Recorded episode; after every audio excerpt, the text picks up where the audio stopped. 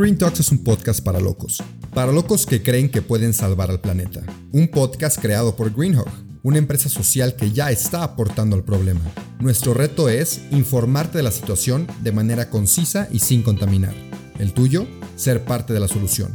Al micrófono unos ambientalistas en serie, que te estaremos acompañando todos los jueves, haciéndote más verde plática con plática. Así que, vamos a empezar.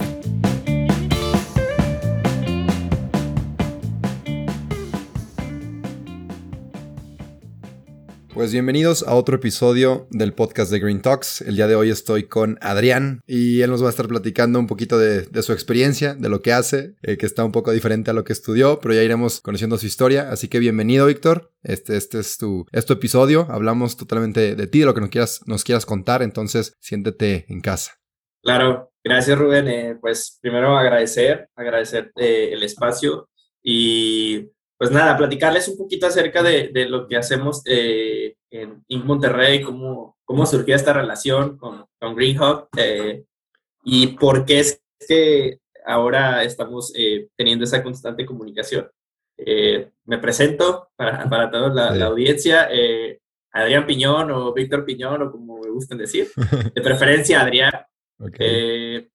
Yo actualmente me encuentro colaborando en Inc. Monterrey, que es la plataforma de, de, emprendimiento del Instituto de Emprendimiento de Eugenio Garza Lagüera del TEC de Monterrey. Eh, actualmente estamos en, en nuestro, nuestra oficina física cuando, cuando se podía ir, ¿verdad? Este, está en Monterrey. Entonces, desde aquí vemos y atendemos programas de impacto nacional y de impacto latinoamericano. Ok, ok, perfecto Adrián. Y antes de, vamos a tocar ese tema, pero antes de llegar a ese tema quisiera conocerte un poquito más a ti, que te conociéramos. ¿Quién es Adrián? ¿Cómo te definirías? Y dinos un poquito de tu historia. Sí, fíjate que, que precisamente esa, esa introspección la tuve hace poco y cómo me definiría, eh, yo me, me definiría como una persona amante del diseño, del diseño enfocado al diseño de proyectos de alto impacto que siempre está en una constante búsqueda de impactar a muchas personas sin que ellos lo sepan. Ok, qué interesante, ¿eh? no, no me esperaba esa definición, qué fregón, qué interesante. Sí. Oye, y a ver, cuéntanos un poquito de, tu historia. ¿Por qué? Bueno, cuéntanos qué estudiaste, que yo ya lo sé, pero cuéntanos qué estudiaste y por qué estudiaste esa carrera. Muy bien, mira, yo estudié logística internacional, eh, me gradué de logística internacional del TEC. ¿Por qué la estudié? Porque, digo, historia familiar, eh, un tío tenía una línea de transporte entonces yo desde muy pequeño me gustaba ir a, a, hacer como que trabajaba. Y de ahí me empezó, me empezó a, llamar la atención mucho el tema de la logística en, en, diferentes aspectos, ¿no? Naturalmente, pues adopté esa carrera, pero te tengo que confesar que solo uno de, solo me ha tocado colaborar en una ocasión con una empresa en temas de logística. Eh, eh, fue en el sector salud y fue mi debut y despedida. De ahí eh, dije, ya no vuelvo ya no vuelvo esto. ¿Y por qué? ¿Por qué? ¿Qué pasó? ¿Qué pasó ahí? Fíjate que el tema en el sector salud, sobre todo en, donde yo colaboraba, era una empresa que se dedicaba eh, a proveer suministros, de prótesis, implantes para los departamentos de, ortopedia y osteosíntesis. Okay. Entonces había un tema muy crítico con eh, la esterilización de los materiales, es decir, tenías que llevarlos con un cuidado muy diferente a los demás productos. Eh, siempre es contratiempo, eh, siempre suceden cosas inimaginables en el sector médico, sobre todo cuando hay cirugías eh, y realmente te tocaba ver historias. Nosotros éramos un proveedor de hospitales públicos y privados, sobre todo en los hospitales públicos, tocaba ver historias de gente que, que tenía meses esperando una intervención y no tenía los recursos para poder pagar el implante o la prótesis que no estaba dentro de su cobertura eh, de seguridad social. Entonces, sí era un tema eh, que dije, no, vamos a buscar otro rumbo. Y la vida me llevó al tema de la elaboración y gestión de fondos para desarrollo de programas de apoyo y soporte a, emprendimientos, ¿no? Como te decía, empezamos desde, en, uno de mis trabajos fue eh, programas de apoyo a microempresas, eh, posteriormente, otro también de apoyo a microempresas, pero más enfocadas al sector eh, agrícola y al sector comercial. Y actualmente me encuentro en, en Monterrey desarrollando eh, productos de innovación abierta para corporativos que busquen que esa innovación llegue desde el ecosistema de emprendimiento en México y Latinoamérica. Oye, ¿qué significa que desarrollas productos de, innovación abierta?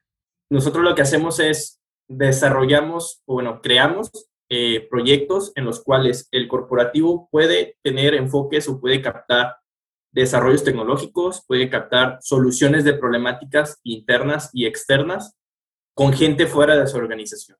Es decir, los corporativos dan esa apertura a escuchar, a evaluar y a conocer estas tecnologías o soluciones que tal vez su personal o su equipo de innovación no ha podido desarrollar por el famoso eh, vicio de laboratorio, ¿no? Que estás tan metido en tu operación diaria que no volteas a ver lo que sucede afuera por, por la misma demanda interna y el ecosistema de emprendimiento tiene una visión, los emprendedores siempre están operando, eh, digo, no, que, no el caso de todos, pero la mayoría eh, estamos operando con pocos recursos, con poco tiempo, con mucho sueño y con muchas ganas, ¿no? Entonces, esto, esto, este, esta combinación de elementos te lleva a ver soluciones que nadie más ve. Entonces, este es el valor de este tipo de programas, el, el acercamiento, la apertura del corporativo, el apoyo al desarrollo de estas ideas y, posteriormente la búsqueda de poder implementar o ya cerrar una negociación directa con, con, los emprendedores. Ok, y aquí ya es tu trabajo actual y ya te quedaste ahí, ¿verdad? Sí, actualmente sí, ya, ya voy a cumplir tres años eh, haciendo esto. Eh, y nos hemos topado muchas cosas muy interesantes, eh, particularmente ahorita en nuestro programa más fuerte y es un poquito de lo que me gustaría hablar un poquito, algo eh, posteriormente, es el programa que tenemos con Heineken México, se denomina Heineken Green Challenge. Ok, ¿de qué es? Platícame. Fíjate, este programa busca impactar a, a la sociedad, particularmente al ecosistema de emprendimiento, impulsándolos, brindando el acompañamiento a la un proceso de 15 meses en los cuales los emprendedores que vayan avanzando en las distintas etapas eh, pueden recibir premios monetarios de hasta 500 mil pesos, eh, reciben un proceso de aceleración eh, de 14 semanas y posteriormente culmina el programa con un demo day donde los emprendimientos son presentados ante los directivos, ante inversionistas y posteriormente puedan captar una inversión adicional o hacer una negociación ya directamente con la compañía o con los invitados que que se congregan en la sesión. Este programa está centrado en los pilares de sustentabilidad de Heineken México y cada año las temáticas están alineadas a esos enfoques, ¿no? Buscando solucionar una problemática medioambiental en México con proyectos generados en México. Entonces, eh, no, no es un programa que busque, tiene muchas bondades, entre ellas te puedo destacar que es el, no buscan que eh, tengan un retorno a la inversión que le hacen a los emprendimientos, ¿no? Es, un, es, es libre de cualquier eh, petición o de cualquier eh, equity, como le llaman. es, es, más hacia el compromiso social y ambiental que tiene la, la empresa con, con, con, el país en este caso, ¿no? Ok, ¿y cuáles son los requisitos para entrar en este programa? Principalmente tienes que ser una persona mayor de 18 años. es un requisito por obvias razones de del tema de la marca. Eh, tienes que tener un proyecto eh, que va desde, desde nivel idea hasta un startup ya con sus primeras ventas, ventas no mayores a 5 millones de pesos al año. Eh, tienes que, esa, ese proyecto tiene que estar integrado por más de dos personas, es decir, no, no permitimos la participación individual porque conforme avanzan las etapas, la agenda es más demandante. Entonces, para una sola persona es casi es muy complicado, ¿no? Más si estás en el desarrollo, es muy complicado atender todas las actividades y por eso es que pedimos que sean en equipos, que sean residentes en México, está abierto a, a cualquier persona de cualquier nacionalidad mientras residan en México, el proyecto opere en México y que el beneficio, el beneficio sea pues eh, para la sociedad mexicana. Básicamente esos son los requisitos. Órale, entonces es un programa de Heineken México. Así es, es un programa de Heineken México en conjunto con Inc. Monterrey. Ok, qué, interesante. Ok, y, y aparte de, este tipo de, programa, ¿qué otras cosas has hecho que te han... O sea, porque te quedaste aquí, te gusta? ¿Qué otros proyectos te has topado que dices, me encanta lo que estoy haciendo? Sí, mira, eh, me ha tocado colaborar en más programas que, tiene, que tiene el Instituto de Emprendimiento, pero te puedo platicar otro muy particular. El año anterior eh, se desarrolló un programa para el Banco Mundial, eh, en el cual buscaba plataformas que ayudaran a, a los pequeños y medianos productores a remediar el tema del comercio justo, a, cortar todas los, las problemáticas que hay en la cadena de suministro y a, hasta cierto grado profesionalizar lo que hacen, ¿no? Darle el, justo valor a sus productos. Entonces, esta convocatoria, a mí me tocó estar, como decía, eh, me toca estar siempre haciendo el diseño de los programas. Nos dimos cuenta que realmente hay un tema, y digo, no sé si sea particularmente este programa, pero hay un tema de desconexión de los mismos habitantes de las regiones agrícolas. Es decir, los proyectos que vimos que tenían un mayor grado de avance y un mayor potencial de crecimiento, todos los integrantes del equipo, ninguno proviene de una región agrícola. Es decir, están, si, eh, provienen de ciudades, eh, de grandes ciudades, particularmente de Guadalajara, de Querétaro, eh, algunos de Sinaloa, pero están en ciudades. Es decir, son muy pocos los proyectos que vienen de hijos de agricultores. Entendemos el tema eh, de acceso a educación, entendemos el tema de a lo mejor falta de recursos, pero hemos detectado eso, que, hay una desconexión de, realmente las personas que están viviendo la problemática, que ya son agricultores pues de edad más avanzada, las generaciones que vienen detrás de ellos prefieren buscar otra forma de vida que, encontrar una solución a, base de, de innovación, ¿no? Ya, qué interesante, ¿no? Como que nunca me había puesto a pensar en eso. Sí, sí, es, es, un tema y, es, es, algo que, que, buscamos con los programas. Eh, nosotros lo que buscamos también es, es que gracias al apoyo de estas grandes empresas líderes o estos organismos, porque no está abierto solo a privados, también a organismos públicos, poder democratizar el acceso a herramientas de generación de proyectos. Ese es un tema muy importante en México y particularmente proyectos que busquen o empujen hacia el tema de la sustentabilidad y el mejoramiento del medio ambiente. Entonces, ese, ese es nuestro objetivo. ¿Y, y, cómo, ¿Y cómo lo ves de alcanzable? ¿Cómo, ves los resultados de ese objetivo? Mira, particularmente en Green Challenge, lo que hemos visto mucho eh, es, digo, hemos tenido la fortuna de, de, ya tener, eh, en, ahora sí que en el portafolio, han aplicado más de 2.500 proyectos. Eh, a lo largo de las, ya esta es nuestra cuarta edición. El impacto lo vemos más en el cambio de percepción de la, de la población hacia las marcas, hacia los grandes organismos. Por lo regular relacionan las grandes marcas con los principales generadores de los problemas ambientales, que hasta cierto punto sucede, pero ha, ha, beneficiado mucho y ha dejado grandes aprendizajes. Estos programas también hacen o buscan la participación de la sociedad, y gobiernos eh, en roles un poquito más estratégicos y hemos visto grandes cambios en las mentalidades.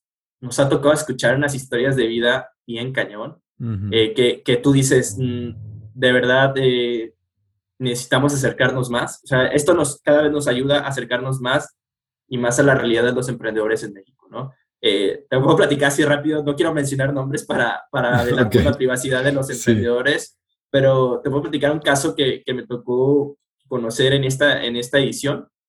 Bueno, la edición 2020, ahorita estamos por cerrar esa edición con un proceso de aceleración, pero bueno, en ese, en ese proceso de aceleración, uno de los proyectos ganadores, nos dimos, todas las sesiones fueron en línea, entonces el, el pandemia nos, nos obligó, bueno, nos, nos llevó a migrar todo al esquema virtual. Eh, empezamos a detectar que estos emprendedores siempre tomaban las sesiones en coche, o sea, decíamos, teníamos dos historias, decíamos, los organizadores decíamos, o siempre están en movimiento a los horarios de las sesiones que, que fluctuaban, no eran un horario eh, definido, es decir, podrían ser en la mañana o en la tarde. Siempre están haciendo eso, o su labor de venta está tan intensa que literalmente agarran las sesiones mientras van a ver a clientes. Sí. Entonces, ese fue nuestro supuesto.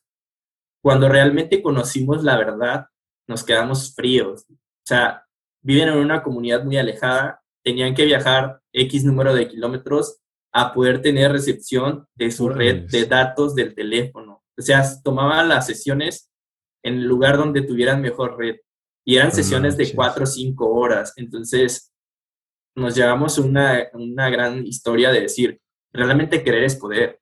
O sea, pudiendo decir, no vamos a tomar la sesión porque no tenemos internet, que muchos de nosotros lo hemos hecho en digo, lo hacíamos en la universidad, no tengo red, me desconecto, ¿no? Ahorita se ven, yo creo que muchísimo más, porque pues ya estamos como un poquito cansados, exactamente, pero realmente historias así de, de superación, de, de, querer es poder, de, de, realmente ellos nos han ayudado a nosotros como, como organismo que respalda el ecosistema a entender más las necesidades, a decir, sabes que no puedes dar por hecho que un programa está al alcance de todos cuando desde el mismo lenguaje no es asimilable para todos. Entonces, eh, numerosas historias de proyectos tan nobles que, que a veces tú mismo te cuestionas el, el, estas personas, estos emprendedores, están dando lo mejor de sí, muchas veces no están viendo un, un progreso, un crecimiento, pero su felicidad es apoyar a su comunidad y verla bien. Entonces, sí, grandes aprendizajes.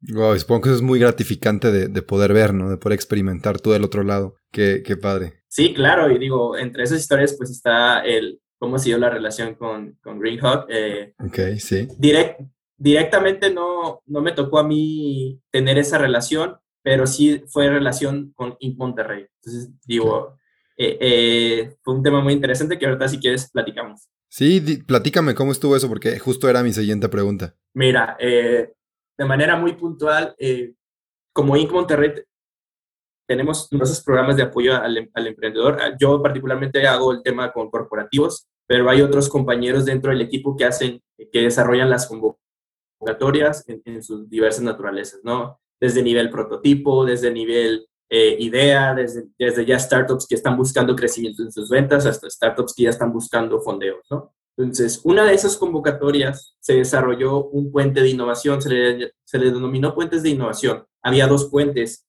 era uno con Austin y otro con San Francisco. Particularmente, eh, Greenhawk se aplicó para el programa del puente con Austin.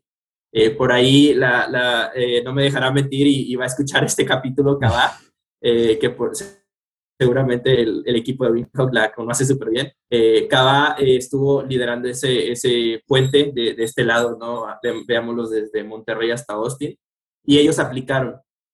Me comentaba Cava la historia y, y ha sido una historia muy interesante, que ellos fueron, aplicaron, quedaron y fueron la única organización que cumplió 100% del programa wow. en Austin. O sea, tuvieron una experiencia allá, estuvieron en un proceso de aceleración allá este, y fue la única organización mexicana que cumplió el 100% de las actividades. Wow, no sabía. Sí, o sea, te digo, el, el mundo es tan pequeño que sí. en este ecosistema que realmente eh, siempre acabas conociendo a alguien que, que está metido en el, en, en el, ambiente, ¿no? En el, particularmente en el tema medioambiental, que es un tema muy, muy noble y muy, muy interesante.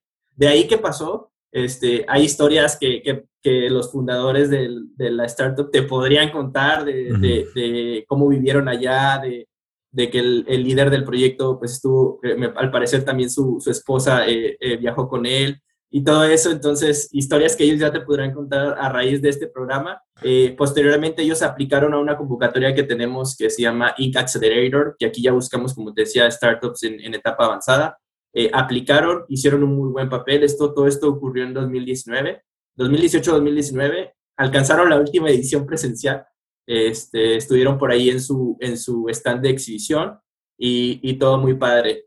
Eh, nosotros como, como proyectos de innovación abierta ya hemos tenido visibilizados estos proyectos eh, por otra convocatoria que tuvimos pero no habíamos tenido la oportunidad de tener el acercamiento como, como sucedió ahorita. Entonces, ahora estamos colaborando eh, dentro del esfuerzo del proyecto de Green Challenge.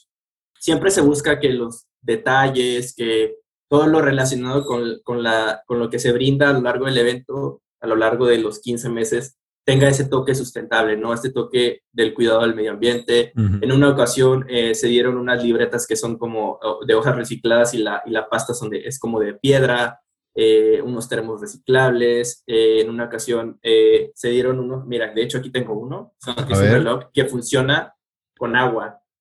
Eh, es, ah, haz, de cuenta que, haz de cuenta que tú le, le, le, pones agua, un poquito de sal y prende. Y esa es la batería. Y aquí tiene el, el lobito, ¿no? Ya ando spoileando. Wow.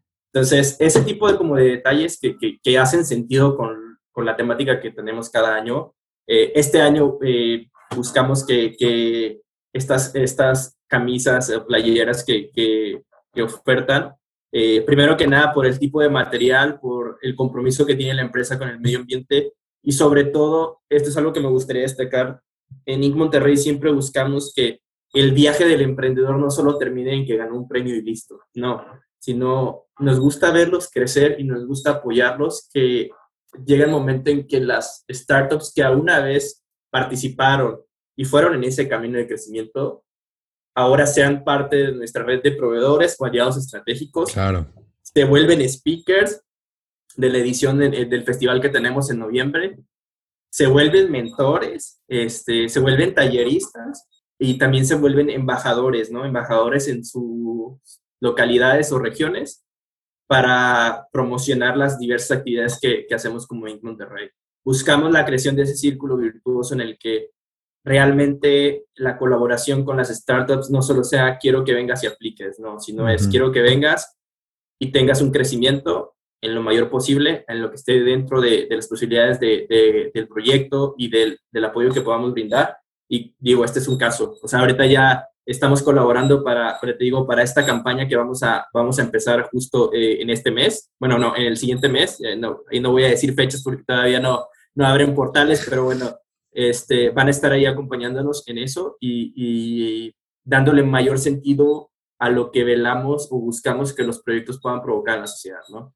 Ok, ok. Y a ver, ya me, ya me interesé mucho en este tema y la siguiente sección tiene que ver con consejos. Entonces me voy a ir a, esta parte, pero que sea más específico. ¿Qué le darías de consejo con lo que has visto y los diferentes proyectos que has, que has trabajado a emprendedores con ideas? ¿Cómo le hacen para acercarse a Monterrey o a algún programa que los pueda ayudar, que los pueda impulsar? ¿Qué consejos les darías a esos emprendedores que están empezando?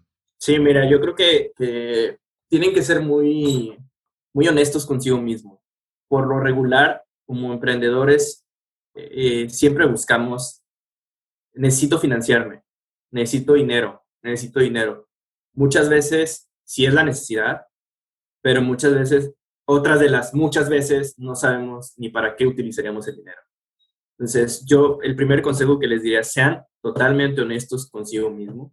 Realmente planteen una fotografía total de su emprendimiento y sepan dónde están parados actualmente. Eso les va a hacer tomar conciencia y decir, ok, realmente primero necesito posicionar mi marca, primero necesito ordenarme internamente, primero necesito enfocar mi producto, necesito realmente conseguir o identificar un mercado y siempre atando su proyecto a un problema real, no un problema que creemos real la interacción con el mercado y el público es la clave, es decir, realmente no vas a saber qué tan funcional es tu solución hasta que no la empiecen a utilizar y empieces a resolver el problema de las personas que identificaste.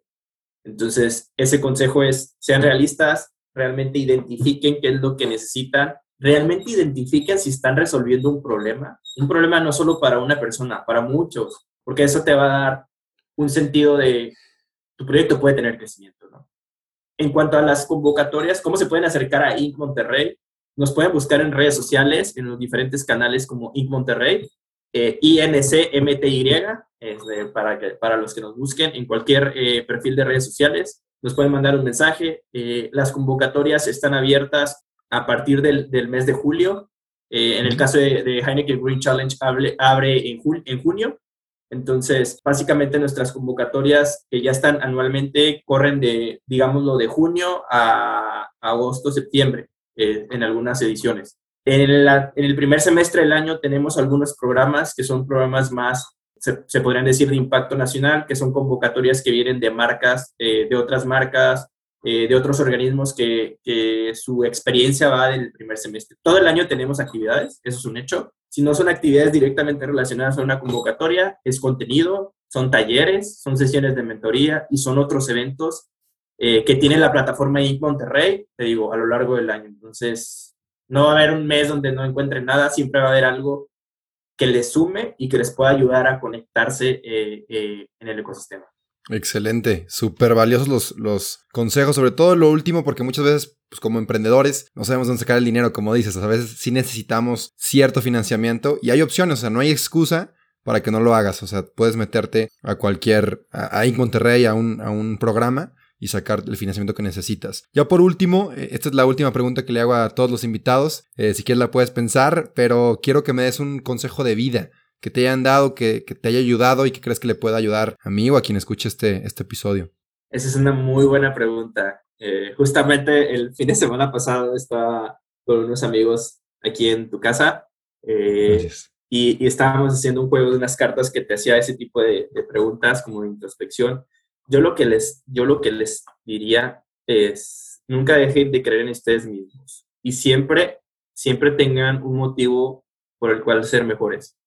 Es el día que te despiertes y no tengas un motivo por el cual tengas que mejorar, es como si estuvieras muerto. Entonces, eh, busquen un motivo y busquen esa motivación hacia llevar a tu persona al siguiente nivel en todos los aspectos, encontrando ese balance, porque muchas veces nos enfocamos en lo monetario, en lo intelectual y descuidamos el tema de salud, el tema espiritual, el tema de, de, de la emocionalidad. Entonces, traten de tener esa motivación que los lleve a ser mejores equilibradamente, buscando ese equilibrio. Sé que es complicado en estos tiempos, pero es bueno y tener esas pequeñas recompensas o autorreconocimiento, que es algo que hoy en día el tema de las redes sociales, el, el constante bombardeo de información de, de esto, esto, esto relacionado a los bienes, al tener y no al ser, no los, no los haga decaer, sino aprendan a autovalorar los pequeños logros que tienen. No sé, si para ti te costaba trabajo despertarte a las 7 de la mañana a ir a correr, el día que los logres, felicítate. Si, si a ti te costaba mantener la lectura de un libro y lograste un mes leerlo, felicítate, porque eso quiere decir que estás siendo una mejor persona, estás teniendo un crecimiento y eso te va a ayudar a que automáticamente tu actuar hacia los demás mejore. Eso fue todo por hoy, pero no te apures, estaremos de vuelta el próximo jueves en todas las plataformas. Si te gustó, te informó o te caímos bien, comparte este episodio. El planeta y quien lo escuche te lo van a agradecer. Nos vemos la próxima semana.